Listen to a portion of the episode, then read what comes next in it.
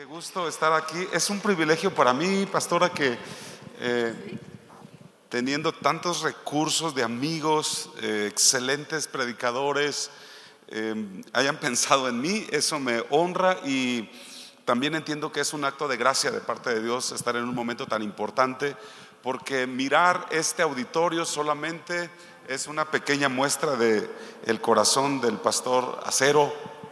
Obviamente yo lo conocí no mucho tiempo, pero cuando eh, veo el reflejo de sus corazones, la fe con la que mueven todo este cuerpo, me doy cuenta que la fuente era poderosa lo que Dios estaba haciendo en la vida del pastor constantemente. Entonces le agradezco a Dios y de verdad, domingos en la mañana hay tantas cosas buenas que hacer. ¿Sí? Eh, ya Chabelo no lo pasan, pero hay otras cosas, ahora hay Netflix, hay tantas cosas que domingo en la mañana con el frillecito que está haciendo, un chocolatito, un cafecito, un panito, podría haber sido una buena opción. Pero la mejor decisión que tomó usted fue venir a la casa de Dios. Esa fue una gran decisión. Oh, sí, dale fuertes aplausos al Señor. ¿Sabes que si yo viviera en esta ciudad, esta sería mi iglesia. Yo vendría a esta iglesia. Ya es tu iglesia, ¿qué tal si celebras y le das gracias a Dios de que puedes tener este privilegio, esta oportunidad de estar en una casa tan generosa, tan llena del Espíritu Santo? Y esta mañana me levanté y, estaba pensando, son gente tan especial, la pastora con un corazón tan especial y con tanta confianza que me ha dado el, conferirme, presidir una fecha tan importante. He venido otras ocasiones y, sin conocerme mucho, la referencia de, de Carmen Gloria debe ser muy poderosa porque sin conocerme me invitó la pastora, el pastor en aquel tiempo. Perdón, pero de pronto eh, estar en una celebración tan importante me recuerda que este es el resultado de la fe de mucha gente, del trabajo de tantos obreros, el, esfuerzo de tantos edecanes, de tantas personas que no vemos cotidianamente. Ah, quizá no conozcas el nombre de quien le da clase a tu hijo en el salón eh, con los niños o con los eh, prejuveniles, los adolescentes. Probablemente no conozcas los nombres de los que están atendiendo los baños o los pasillos o los estacionamientos. O quizá tú seas uno de ellos. Pero lo que tú tienes que saber es que aunque aquí no conozcan tu nombre, en el cielo lo conocen y están escribiendo todas las gestas heroicas de servicio que estás haciendo para el bien del reino, para esta casa. Felicidades a todo ese músculo de la iglesia, el equipo de servicio, los que están haciendo algo. Y aunque no estés en un equipo de trabajo, si estás orando, intercediendo, diezmando, ofrendando, respaldando, es más, quizás estás solamente asistiendo, sabes que está colaborando a un proyecto más grande que nuestras propias vidas, que es este proyecto del reino de Dios. Así que felicidades por todo esto. Y les digo, esta mañana yo estaba pensando, ¿qué les predico? Eh, hay tantas cosas que se tienen que hablar, que se pueden hablar. Y cuando eh, con ese pensamiento me dormí en la noche y en la mañana cuando despierto, claramente pude, pude ver al Espíritu Santo como esa eh, figura de paloma. Él no es una paloma, pero hay una figura del Espíritu Santo como paloma. Y pude ver este auditorio como el nido de la paloma, como el nido de la presencia de Dios, como el nido de aquello que se aposenta y se queda ahí para reposar, para vivir. Y eso me dio tanto gusto. Porque eso tiene tanta esperanza. Algo que dijo el pastor Acero, que la solución de este mundo es la iglesia porque en la iglesia reposa el Espíritu Santo. Si, aunque seamos iglesia, si fuera quitado de nosotros el Espíritu Santo, no seríamos mejor que cualquier ONG, no seríamos mejor que cualquier partido político, no seríamos mejor que cualquier grupo de voluntarios socialmente organizados. Pero este es el nido del Espíritu Santo. Tu vida es nido del Espíritu Santo. Esta iglesia es el nido del Espíritu Santo y eso hace toda la diferencia. Entonces creo que con esta idea podemos comenzar. Y estaba también recordando que, bueno, yo tengo un hijo, una hija, un hijo, dos hijos. Eh, ya están grandes, ya son veinteañeros preparándose para casar. Y, el menor de ellos, cuando tenía mm, quizá unos cuatro años, recuerdo que enfermó y le dieron un tratamiento que requería varias inyecciones. Y mi hijo era un flaquito, un palito, o sea, muy delgadito. Entonces mi preocupación era, le van a poner la inyección, pero pues no tiene ¿Dónde el pobre? O sea, le van a llegar al hueso en cualquier, aunque sea de esa eh, eh, jeringa de insulina, capaz si le llegan al hueso. Yo estaba preocupado y, tú sabes este, la preocupación de papá, ¿no? Y el niño de cuatro años, eh, por más que le hablé y le dije y lo preparé, nada fue suficiente. y recuerdo que le tuvieron que poner como ocho inyecciones, un tratamiento muy largo. Y cada vez que le iban a poner la inyección, se me partía el corazón. Yo lloraba junto con él y, lo abrazaba y le agarraba la carita y, le decía, va a pasar, va a pasar, aguanta, aguanta. Y él me decía, no, papá, ¿por qué me haces esto? Tú me dijiste que me amas. ¿Me amas o no me amas? ¿Cómo explicarle que lo, amo? Pero tenía que permitir ser lastimado para ser sanado. ¿Cómo, ¿Cómo decirle? Y yo trataba de decirle, mira, no te muevas porque mientras más te muevas, más te duele. No te resistas porque mientras más te resistas, más te va a doler. Se, te puede lastimar. Y él se movía, evitaba, trataba de esquivar eh, la aguja. Y, yo sabía que eso podría ser peligroso. Y ahí estábamos en eso que me estaba recordando esta mañana eh, ese episodio. Yo dije, Señor, ¿cuántas veces me ha faltado a mí rendirme a algo que no entiendo? pero que puede ser el cambio total en mi vida, la reforma total de mi futuro, eh, eh, de mi destino, lo que quizá no alcanzo a comprender y quizá estoy peleando contigo y no logro rendirme como mi hijo no entendía todas mis explicaciones por más sencillas que las tratara de hacer o más científicas que las pudiera tener, él no la entendía. Y así nos ocurre en muchas ocasiones, así nos pasa en muchas situaciones en las que nos vemos comprometidos en este asunto de tratar con la presencia de Dios, de tratar con Dios en nuestras vidas. Y yo recuerdo que mi hijo tuvo este problema y, no fue solamente una inyección, fueron varias las que tuvo que resistir. Al final de tiempo pasaron los años y yo lo recuerdo y él dice, papá, es que yo no entendía cómo tú decías, hijo, te amo, aguanta, ¿cómo me vas a amar si, si dejas que me lastimen? Y de verdad, e, ese asunto selló mi corazón y me hizo reflexionar. Porque cuando en la Biblia lees acerca del corazón, te vas a dar cuenta que está hablando del tú interior. Está hablando de quien verdaderamente somos. Así que si queremos una reforma, deberemos primero buscarlo en nuestro corazón. Y, quiero mostrarte algo en, en, el libro de los Salmos, capítulo 34, 18. Dice, cercano está Jehová a los quebrantados de corazón y salva a los contritos de espíritu. Mira, no hay duda que Dios busca una generación que vaya en, busca de su corazón. Y, este Congreso tiene su enfoque en, en una reforma, pero creo que cuando la reforma puede funcionar, tenemos que cuidar lo que Dios está tratando de hacer en nosotros. Se requieren centinelas con corazones rendidos al Dios que tiene propósitos en nosotros. Por eso la Biblia dice, sobre toda cosa guardada, guarda tu corazón, porque del corazón mana la vida. Escucha, no solo vives con un corazón, sino vives desde el estado de tu corazón. Porque desde el corazón que tengas, tomas decisiones. Desde el corazón tuyo educas a tus hijos, administras tus bienes, desde tu corazón lideras, desde tu corazón cuidas la visión de esta casa. Y sucedió que cuando Lucifer perdió su corazón para con Dios, fue el día en que ya no pudo ser más el guardián protector de la visión del cielo.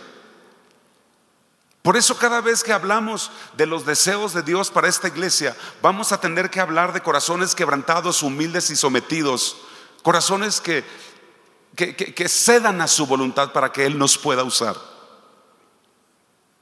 Y, yo recuerdo a, mi hijo que, estaba peleando contra algo que él decía, e, es tu voluntad, pero no la entiendo. Y mientras menos la entendía, más difícil se hacía el momento. Y quiero que vayamos allá, Salmo 51, versículo 17 dice, los sacrificios de Dios son el espíritu quebrantado. Al corazón contrito y humillado no despreciarás tú, oh Dios. Desde el Antiguo Testamento ya la gente entendía que deberían entregar su corazón a Dios porque los sacrificios no eran suficientes. Y este salmo es la experiencia de David, cuando él estaba tirado en el piso, quebrantado, rogándole a Dios que sanara a su pequeño hijo, pero finalmente el bebé muere. Y ese es el momento en que David tiene que decidir si el dolor de ese quebranto o lo destruye o lo define o lo empodera. Porque cada quebranto tiene un propósito relacionado con el estado de nuestro corazón. Porque simplemente cada vez que el corazón es reformado es cuando ocurren las cosas más sorprendentes en la vida del ser humano.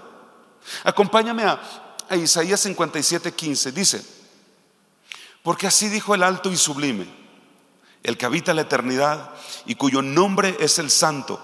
Yo habito en la altura y la santidad y con el quebrantado y humilde de espíritu para hacer vivir el espíritu de los humildes y para vivificar, escucha bien, el corazón de los quebrantados.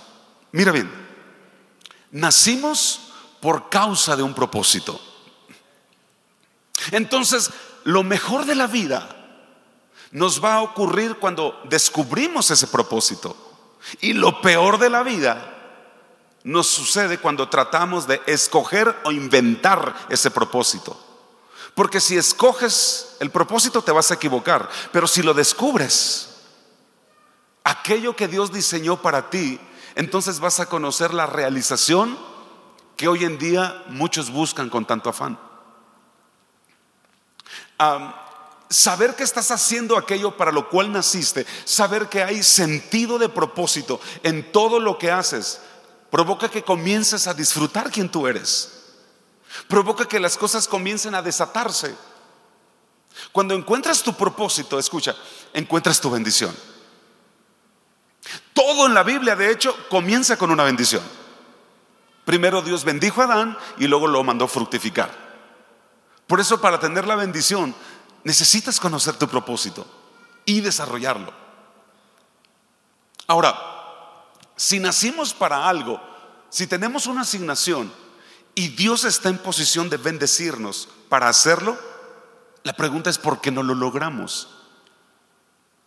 Ah, porque el enemigo más grande de nuestra propia vida quizá no sea el diablo. El enemigo más grande suele ser nuestro propio corazón. Porque el corazón tiene la capacidad de traernos espejismos de errores de engañarnos, de convencernos de que lo que hacemos es por una buena causa, aunque no sea así. A veces nos la olemos que puede, algo puede estar mal, pero no nos arriesgamos, porque el corazón nos engaña. Porque el corazón humano es engañoso y perverso. ¿Cuántas veces en las películas de Hollywood escuchamos frases como estas? Sigue lo que dicta tu corazón. Y nosotros los hijos de Dios no deberíamos seguir nuestro corazón sino la voluntad del corazón de Dios. Porque nuestro corazón no fue hecho para guiarnos a nosotros. Nuestro corazón fue hecho para ser guiado por el Espíritu Santo. Es por eso que tu corazón te puede insistir que tú seas el que pegue primero, que te vengues, que no te dejes, que botellita de Jerez. Y si tú sigues ese corazón, vas a tener consecuencias trágicas. Pero si escucharas al Espíritu Santo, tú oirías que Él te va a decir perdona, humíllate, avanza, olvida, haz equipo, da gracia. Y esa es la razón por la que Dios está detrás de tu corazón, porque allí está lo perverso. Allí están los instintos contrarios a la voluntad de Dios. De ahí sale la maldad, ahí se originan los deseos desagradables a Dios. Por eso Dios nos pide el corazón. Dame, hijo mío, tu corazón. Porque Él quiere darnos un corazón que vea como Él, que actúe como Él. En otras palabras, lo que Dios está diciendo es esto. Entrégame tu voluntad para yo poder darte la mía.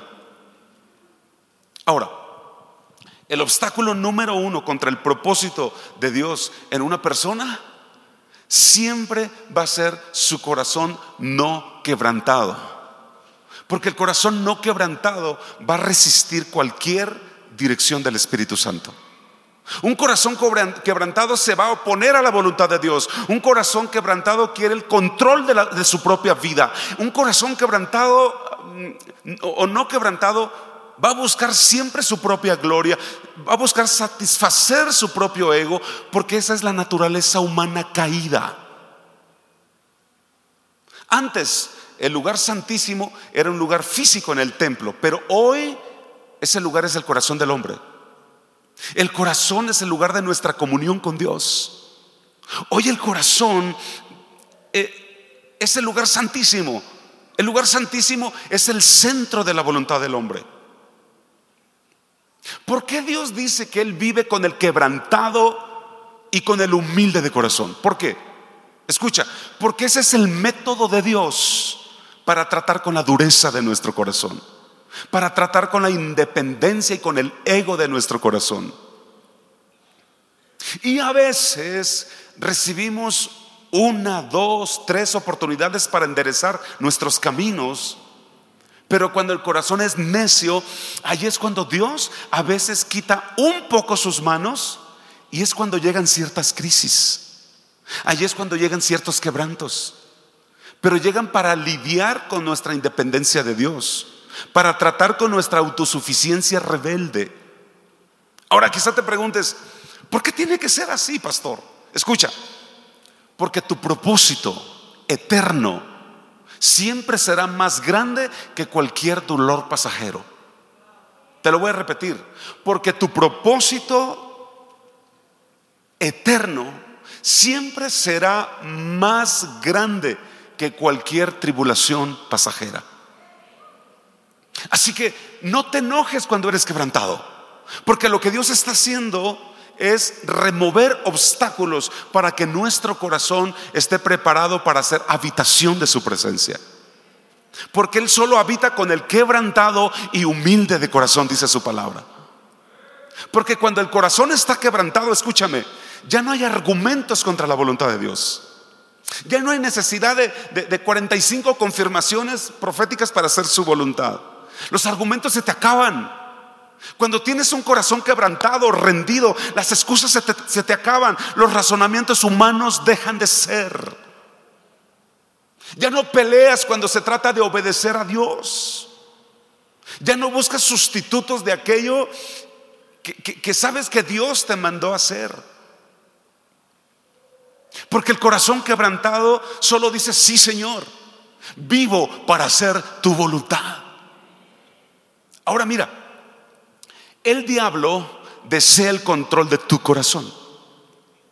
Pero Dios también va en busca de los afectos de tu corazón. Porque Dios sabe que quien viva en tu corazón tiene el control de tu vida.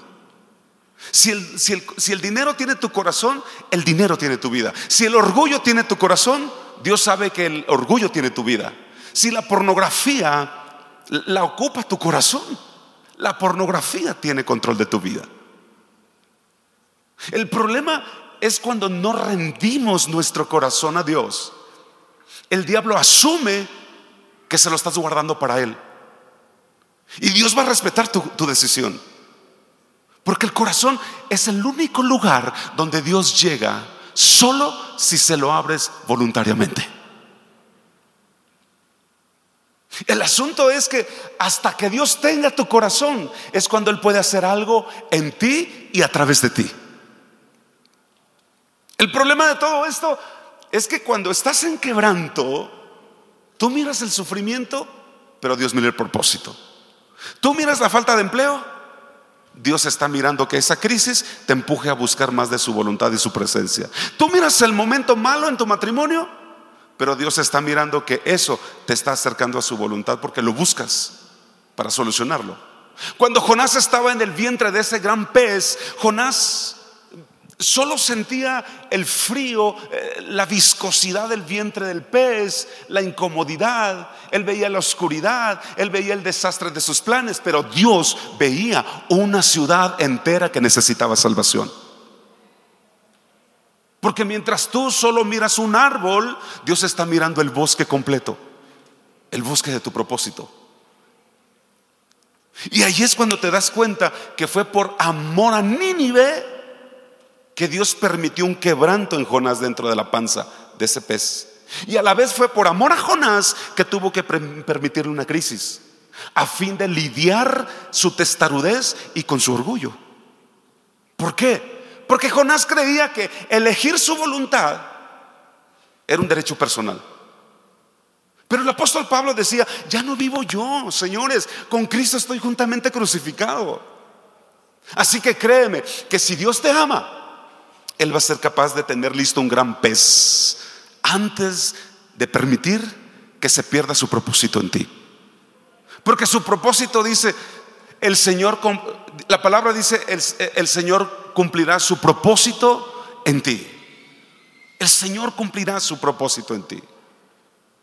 Sabes, hay cosas que nunca quisieras que te pasaran, pero muchas veces son las que Dios va a usar para formarte y convertirte en la persona que Él desea que seas.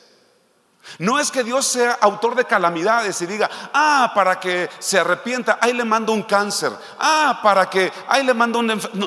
Dios no es e, e, esa persona. Y si tú has creído, es que Dios me mandó esta enfermedad, eres injusto. Él es el que sana tus dolencias. Él es el que perdona tus pecados. Él es el que sacia de bien tu boca. Y cuando tú piensas, es que esto me lo mandó Dios, es injusto. Porque él, eh, todo lo bueno que disfrutas en esta vida viene del Padre de las Luces, viene de Dios. Todo buen don, toda buena gracia el amor de tus hijos, esa rica comida, respirar el oxígeno, vivir en esta tierra, abrazar a tu esposa, darle un beso a tus hijos, tener ese calzado que, que no te lastima, tener ropa para el frío. Todas esas cosas bellas, lindas, agradables, disfrutables, vienen de Dios. Pero como vivimos en un mundo caído, Dios no va a desperdiciar ningún sufrimiento a fin de lograr su voluntad. Nos vamos a enfermar simplemente porque vivimos en un mundo caído que el, pecado permitió enfermedad. Pero Dios no te manda la enfermedad, pero cuando en esa puedas pasar, Él va a aprovechar para reivindicar tus caminos conforme a sus propósitos. Él cumplirá su propósito. Así que cuando Dios te ve atravesar por tiempos de pérdidas, de dolor y de lágrimas, créeme, Él está dolido también. Eres su hijo. Él, te ama y Él está llorando contigo. Yo recuerdo a mi hijo agarrando su carita y, yo llorando con Él y diciendo, hijo, aguanta, hijo, aguanta. Papá, pero ¿por qué lo permites? No me vas a entender, no lo vas a entender, pero no aprietes el músculo porque te va a doler, afloja. Cooperando. Flojito y cooperando, mi hijo. Te va a doler menos. Te va a hacer bien. Porque Dios nunca va a desperdiciar un dolor. Él lo va a usar para bien del propósito de tu vida. Dios pudo evitar que José fuera a la cárcel, sí, pero no lo hizo.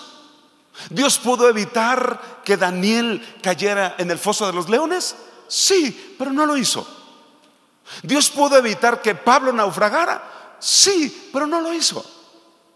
Dios pudo evitar que los tres jóvenes hebreos entraran al horno de fuego, sí, Claro que sí, pero no lo evitó.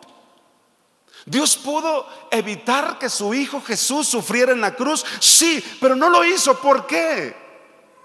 Porque Dios tenía un plan mejor, porque Dios tenía un plan más grande, porque Dios mira su propósito como algo más grande que nuestro dolor momentáneo.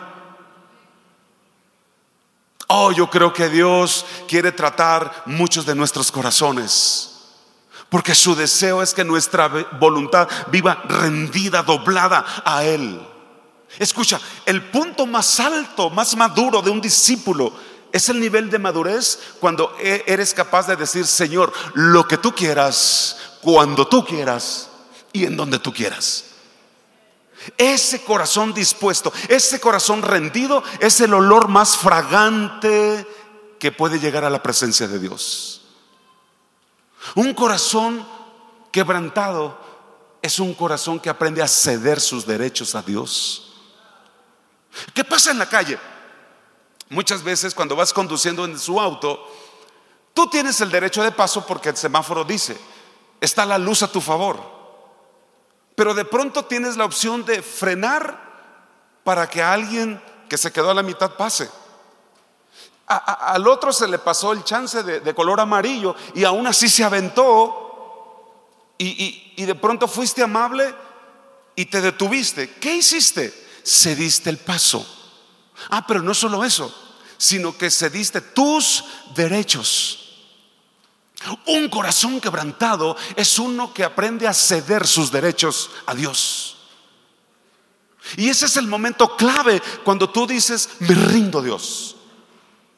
Cuando tú dices, Señor, desplaza mi voluntad y, que venga la tuya. Cuando ya no tienes que vivir peleando con la voluntad de Dios porque has aprendido a menguar para que su voluntad crezca en ti. ¿Qué sucede cuando has prestado, por ejemplo, un dinero y sabes que es irrecuperable? Y de pronto, por causa de guardar tu corazón para Dios, dices, Señor, está bien, cedo mis derechos cuando han hablado y te han difamado injustamente sobre tu moral, e, e, etcétera. Pero por amor al testimonio de la obra de Dios en tu vida, cierras la boca y dices, Señor, cedo mis derechos. Es mi derecho defenderme, es mi derecho cobrar con intereses, es mi derecho de demandar legalmente, pero por amor a ti renuncio a ese derecho. ¡Wow! Es ahí donde Dios te dice, yo habito con el quebrantado y humilde de corazón. Oh, le puedes dar un fuerte aplauso a nuestro Dios esta mañana.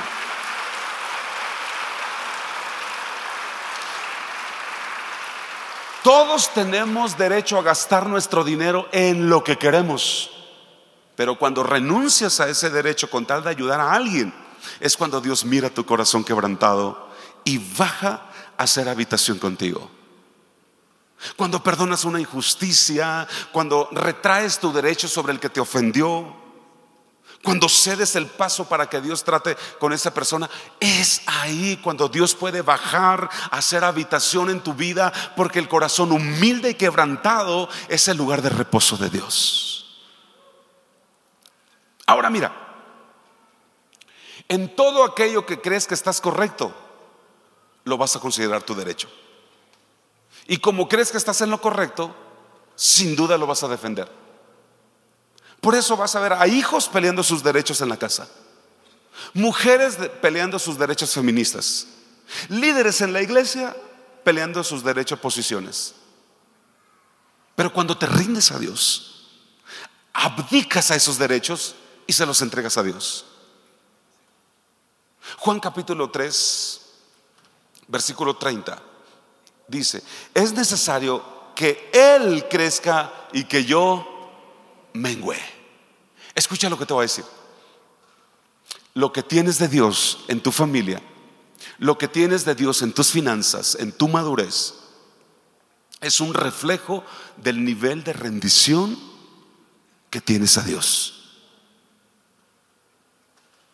De manera que si quieres más gloria de Dios, necesitas entregar más carne.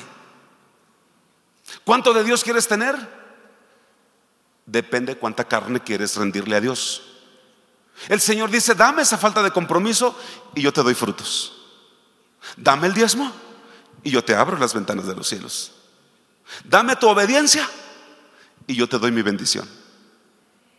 Dame tu rendición y yo te doy mi poder. Pero cuando pretendes estar en control de tu vida, Dios asume que lo que ocurre en tu vida, tú lo puedes controlar. Entonces cuando llega la enfermedad, cuando llega la derrota, cuando llega la crisis, Cuando llega la falta de empleo, cuando llega la bancarrota, cuando llega... Ah, Dios dice, bueno, está en tus manos, ¿no? Es que lo puedes resolver. Pero cuando el control lo tiene Él y te llega la crisis, Él se pone de pie y dice, hijo, ese no va a ser tu problema solamente. Yo tengo el control, me lo entregaste, ¿te acuerdas? Déjamelo a mí. Cuando vives rendido a Dios, tú solo obedeces a Dios y las consecuencias de esa obediencia se las dejas a Él. Él sabe qué hacer con eso. Por eso el quebranto y la rendición es un asunto de vivir crucificado al deseo del control de mi vida. Mira lo que dice Gálatas 2.20, dice, con Cristo estoy juntamente crucificado. Es decir, crucifico mi ego, crucifico mi deseo de venganza, crucifico mi derecho, mi deseo de control, de mis temores y ya no vivo yo. Y ya no vivo yo, ¿sabes por qué? Porque la rendición y quebranto también es un asunto de muerte. La cruz es un símbolo de muerte. Si el grano de trigo no cae a tierra y muere, dice la Biblia, no lleva fruto. Un corazón quebrantado es un corazón muerto al ego personal. Escucha, rendirse es el acto supremo de humildad. Porque eso le recuerda al Padre el acto supremo de su Hijo Jesús en la cruz. Cuando te rindes a Dios, a los ojos de Dios, estás haciendo lo mismo que hizo su Hijo Jesús. Y esa actitud provoca una reacción en el corazón de Dios. Cuando te rindes. ¿Sabes qué es rendirse? Rendirse es dejar a Dios ser Dios en nosotros. Cuando rindes tu voluntad a Dios en una área, el poder de Dios sobre ti, de Dios sobre ti, en esa área está garantizado. Cuando hay una muerte voluntaria, el poder de Dios está garantizado. Dios le dice a Abraham, Dios le dice, Abraham, dame a tu hijo. Señor, pero este es el único que tengo. Lo estuve esperando 25 años, Padre. Abraham, dame tu hijo, ríndete. Hoy el Señor quizá te diga, dame esa relación oculta, ilícita. Dame ese hábito pecaminoso. Dame esa basura que miras escondidas en el internet. Abraham, dame a tu hijo y yo te voy a dar mi poder. Quizá Abraham no podía ver los millones de hijos como la arena que venían de, de, sus lomos por causa de entregar a ese hijo que él amaba. Pero Dios amaba su promesa y estaba dispuesto a quebrantar a Abraham con tal de bendecirlo. Escúchame, el enemigo es astuto. Y te va a susurrar al corazón y te va a decir y te va a tratar de engañar y te va a decir que, en esta iglesia están jugando contigo. El enemigo nunca te va a decir que si te rindes a Dios vas a ser usado por el Señor para revolucionar tu ciudad. El enemigo nunca te dirá que si te quebrantas a Dios hallarás tu mayor bendición. El enemigo jamás te va a hablar de lo que Dios está mirando al otro lado de tu muerte voluntaria, porque al diablo no le conviene hablar de esas cosas. Pero cada vez que mueras a algo, sabrás que experimentarás el poder de Dios en esa área donde moriste. Él dice, dame los años de tu juventud, dame la pureza de tus pensamientos, dame la fuerza de tu pasión, dame lo mejor que tengas, dame. Y yo te voy a dar lo mejor del cielo. Ah, no sé si alguien le puede dar un fuerte aplauso a nuestro Dios. Los escucho muy tranquilos, no sé si... ¿Sabes qué? Si Dios no quebrantara o no permitiera quebranto en nuestro corazón, abortaríamos su propósito. Y eso requiere un proceso que duele para quebranto. Porque ahí está formando un hombre o una mujer que cuando Dios le confíe algo, no lo va a echar a perder. Hay un poder tan grande en la rendición, en el quebranto voluntario, que el mismo Jesús dijo que no habría uno solo que dejando casas, hermanos, padres, madre, tierras, por causa de su nombre, no reciba cien veces más. Por eso el diablo está tan interesado en decirte que esto es un lavado de cerebro, que malgastas tu tiempo, que con Dios o sin Dios en tu vida es lo mismo. Pero el diablo nunca te va a decir que eres el próximo que Dios va a usar para alcanzar gente de gobierno si te rindes a Dios. El diablo nunca te va a decir que si te rindes a Dios, eres el próximo que va a escribir un libro que va a tocar la, vida de miles. El diablo nunca te va a decir que si rindes tu corazón a Él, eres la semilla bendita para la salvación de toda tu familia en tu casa. El diablo nunca te va a decir que por cada muerte que mueras voluntariamente aquí en la tierra, Dios en el cielo lo está escribiendo en su libro de memorias para gloria suya y recompensa tuya. Por eso hoy te digo que cada vez que decidas morir a tu voluntad, estás provocando el efecto de una poderosa resurrección en esa misma área donde estás muriendo. ¿Alguien me puede ayudar con un poquito de música, por favor? Estoy terminando. Llega un momento donde las, circunstancias te van a poner frente a, a la pared.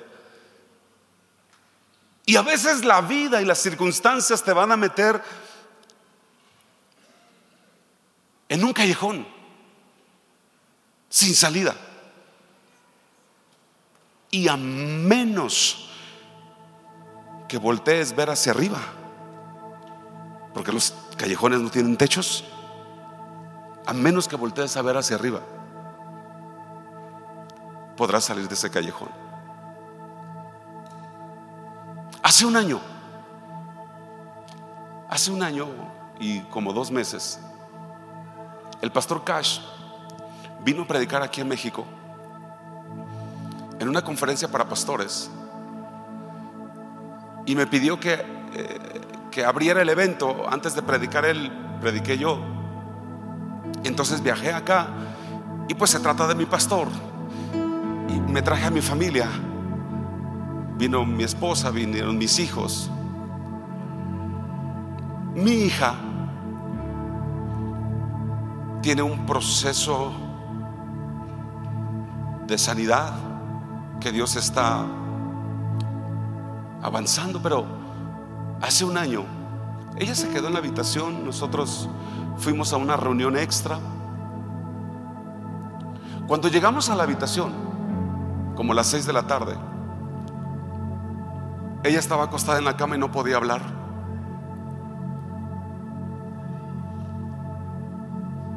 Su oxigenación estaba como en 64 creímos que no servía el oxímetro y fuimos a comprar otro y lo mismo, fuimos a comprar otro y lo mismo. No podía hablar, solamente nos hacía señas. Y le hablé a su médico de Michoacán, nosotros somos de Michoacán. Y el médico me dijo, ¿cuáles son los síntomas? Y ya le dije, y me dijo, pero de urgencia a la voz de ya deja de estar buscando oxímetros y llévatelo al hospital ahora mismo como puedas consigue una ambulancia y llévala al hospital. El mismo hospital, el mismo hotel nos consiguió un hospital. Yo aquí en México, pues soy de provincia, no sé moverme. El asunto es que la metimos a las 6 de la tarde a un hospital. A las 9 de la noche tenían ya algunos estudios nos esperamos como hasta cerca de medianoche, terminaron otros estudios más. Y se acerca el médico y me llama a mí solamente y me dice, mire Señor, le voy a decir la verdad. Eso fue el año pasado. No le voy a engañar. Voy a ser objetivo con usted. sería un milagro que su hija hoy amaneciera viva. Su hija no tiene esperanzas. Usted sabe cómo se lo dice a su esposa. Yo se lo digo a usted porque no quería un problema emocional con la señora. Cuando me dijo eso, conoces de Dios y conoces su gloria y, y a veces es tan fácil orar por otra gente, siempre y cuando no se trate de ti, siempre y cuando no se trate de tu hijo. Y yo me di la media vuelta y sentía que iba caminando como cuando vas entre nubes, como que no tocas el piso, como que se te embota la, la mente. Espérame, esto me está pasando de verdad. Y es que eran cuatro especialistas que se habían reunido con cada uno sus estudios, tuvieron una junta y los cuatro coincidieron se está grabando cada hora que pasa y esta muchacha en la madrugada deja de respirar. Ya la tenían en terapia intensiva. Estaba en terapia intensiva. Y de pronto yo digo, ah, no le puedo avisar esto a mi esposa, no, no le puedo decir esto. Me quedé allí, le dije, yo me voy a quedar, le dije a mi esposa, no te preocupes, sigue orando, eh, solamente ora, yo me quedo aquí en el hospital. El área de terapia intensiva es un área pues muy reservada. Hay un cristal, había un cristal ahí y me dijeron es lo más que podemos dejarle acercarse. Y detrás de ese cristal yo estaba viendo un montón de cables y de aparatos y marcadores que no entendía, que estaban no sé qué midiendo. Y miraba a mi hija con los ojos cerrados y algo en mi corazón me decía, son las últimas horas que estás viendo a tu hija. Se acabó. Y es que él, se acerca al médico y me dijo, no, no se trata de ser crueles, solamente entiéndanos. Su hija ha tenido seis infartos. Uno más ya no lo aguanta. Su oxigenación está en un nivel que no sabemos cómo no sube la oxigenación. Y sentía que la tormenta se me estaba metiendo al corazón. Y le pedí a la enfermera y le dije, ¿podría permitirme encender mi celular y poner una musiquita para mí. Y me dijo, Señor, aquí no se puede poner música, es un área reservada. Hago demasiado con permitirle estar frente a, esta habitación que es pues, pues muy privada. Y le dije, despacito. Me dijo, bueno, en lo que sea mi turno está bien. Quería calmar mis tormentas. Quería calmar mi ansiedad. No, quería hacerle manita de puerco a Dios ni torcerle la mano, pero quería calmar esa tormenta que me estaba comiendo el alma. Y en mi celular puse esa canción, una canción muy viejita. Quizá alguien la ha oído. Una canción que dice, maravilloso Dios, tú permaneces siempre fiel, tu gloria y tu poder llenan mi vida de tu ser. Sosténme con tu amor, con la victoria en tu perdón. Desde mi corazón te canto hoy. Yo miraba a mi hija y yo decía, quizá la estoy viendo por las últimas horas, no lo sé. Y volví a cantar esa canción nuevamente. Maravilloso Dios, tú permaneces siempre fiel. Tu gloria y tu poder llenan mi vida de tu ser. Sosténme con tu amor, con la victoria en tu perdón. Desde mi corazón te canto y la canté tres veces y cinco y quince y treinta y cincuenta y cien. Caí de rodillas y seguí cantando. Me venció el sueño, caí en el piso y me quedé con esa canción en mi celular. A las seis de la mañana me fueron a despertar y me dijeron, Señor, en unos minutos más entra la siguiente guardia y no pueden saber que le permití estar aquí. Me levanté y volví a, volví a ver a mi hija y dije,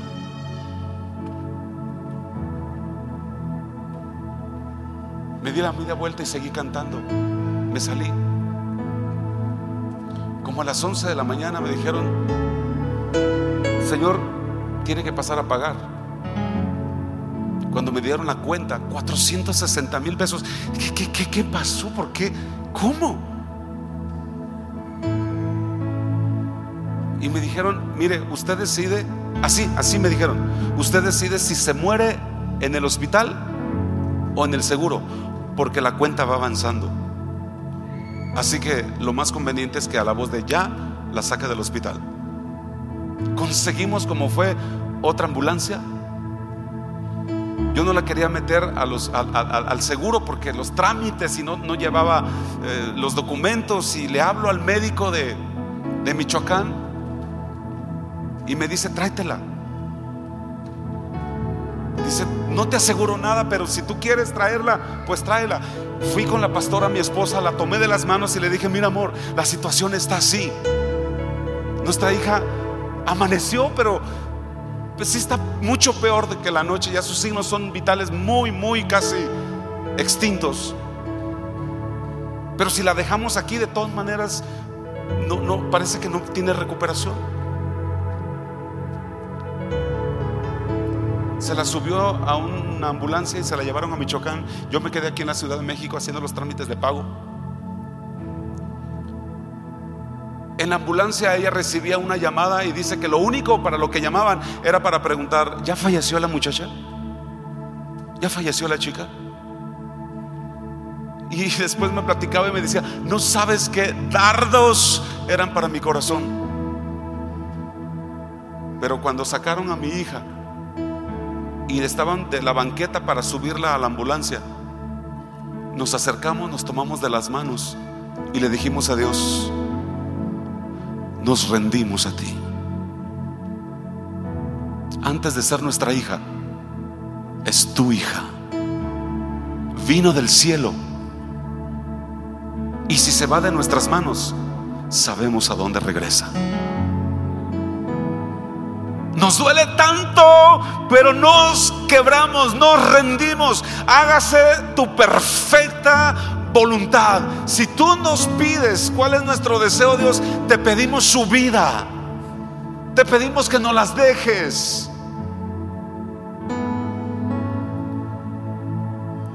Pero si es tu deseo, otra cosa, no vamos a no vamos a preguntar, quizá vamos a llorar mucho, pero no vamos a cuestionar, no vamos a preguntar. Nos quebramos, nos rendimos. Lo que tú decidas es lo mejor para ella, lo mejor para nosotros. Señor, somos tuyos, en ti somos, en ti vivimos, en ti nos movemos, vivimos para ti. Abdicamos todo derecho. Y recuerdo que se subió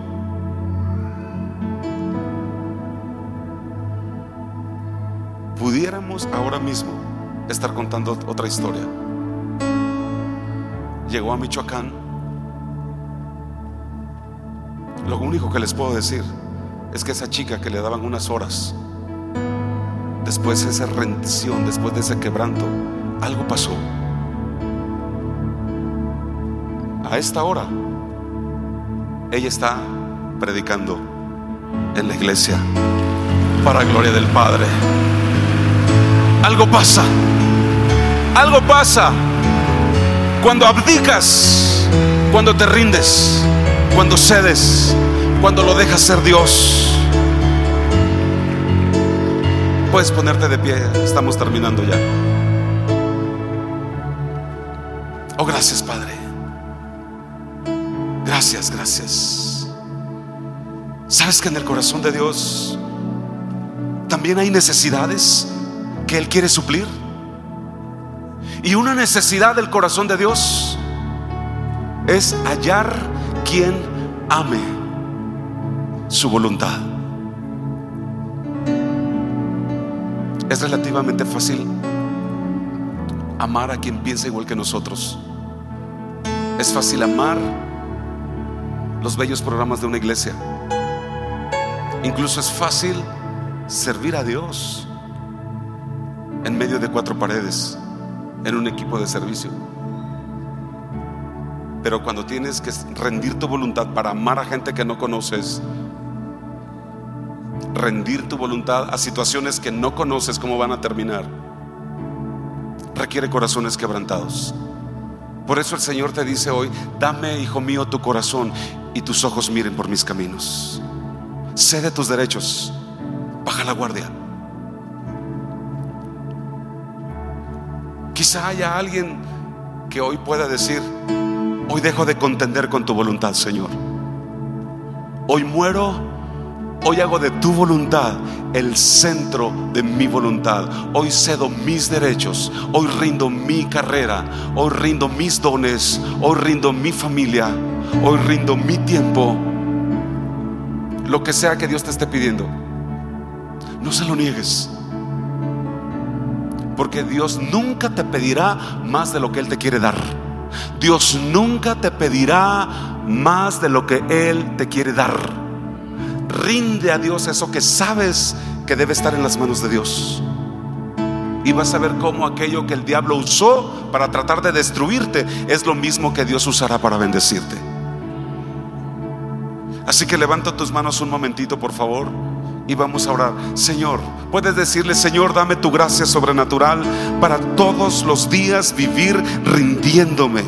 Yo solo no puedo, Espíritu Santo. Y no sé si alguien necesite decir esto, pero ahí levanta tu corazón como un altar de piedras vivas y dile, Señor, hoy decido dejarte ser Dios en mi vida. Hoy me rindo. Sí me cuesta, pero me rindo. ¿Sabes que su presencia está aquí en esta mañana? Este día está marcando un antes y un después. Y, puedo mirar gente que no le importa rendirse a Dios. Así que ahí con tus manos levantadas, dile Señor, hoy tomo autoridad sobre la raíz de rebeldía en mi corazón y rompo las cadenas en el poderoso nombre de Jesús. Cadenas que han tomado cautiva mi voluntad. Hoy rindo mis debilidades, hoy rindo mis derechos, mi cuerpo, mi mente, todos los temores en el nombre de Jesús. Y dejo que seas Dios en mi vida. Me rindo a tu señorío que tu gracia sobrenatural venga sobre mí. Ahí donde estás, vamos, abre tu boca un momentito y clama a Él. Y, mientras yo oro por libertad de tu voluntad, Padre, hoy tomo autoridad sobre todo espíritu que ha tomado voluntad de algunos hijos tuyos y en el nombre de Jesús rompo toda ligadura del alma, todas las ataduras de temor de incredulidad en el nombre de Jesús. Todo derecho legal que ha tenido tus hijos atados, los rompo en el nombre de Cristo Jesús. Y declaro que tu voluntad desplaza nuestra voluntad y te aposentas en nuestras vidas de forma soberana.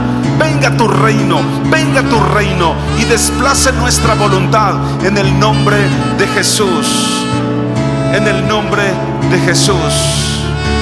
Veo como Dios enciende lo que está tibio en tu corazón. Veo un calor que invade tu corazón, iglesia, nuevamente. Es Dios sanando toda frustración. Es Dios sanando tiempo de desilusión. Sé libre en el nombre de Jesús. Y voluntariamente entrégalo a Dios. Ponlo en el altar del Señor. El Señor pone su mano en tu corazón para tratar. Él reforma y renueva toda dureza del corazón para dejarlo como carne. Oh Dios, no pares lo que estás haciendo en esta iglesia. No, no, no muevas tu presencia del corazón de esta iglesia. Ensancha nuestros corazones como ensanchaste el corazón de Abraham para mirar una visión más alta y más grande. Oh Dios, que tu gracia sobrenatural permanezca sobre estas familias, sobre esta iglesia. En el nombre de Jesús. ¿Qué tal si le dice a Jesús? ¿Qué tal si le dices al Espíritu Santo, ven y tócame? Ven y tócame. Ahí Él está parado frente a ti. Así que dile como dijo Abraham, no pases de delante de tu siervo. O dile como Jacob, no te dejaré si no me tocas. No te soltaré si no me tocas. Márcame, séllame con tu presencia, pon tu fuego en mí, resucítame, ayúdame, arde en mí y ayúdame a rendir lo que tiene que estar doblegado delante de ti. Pon tu corazón en mí. Oh, en el nombre de Cristo Jesús. Gracias Dios. Gracias Espíritu Santo. Amén. Amén, amén. Puedes darle un fuerte aplauso a nuestro Dios. Que Dios les bendiga.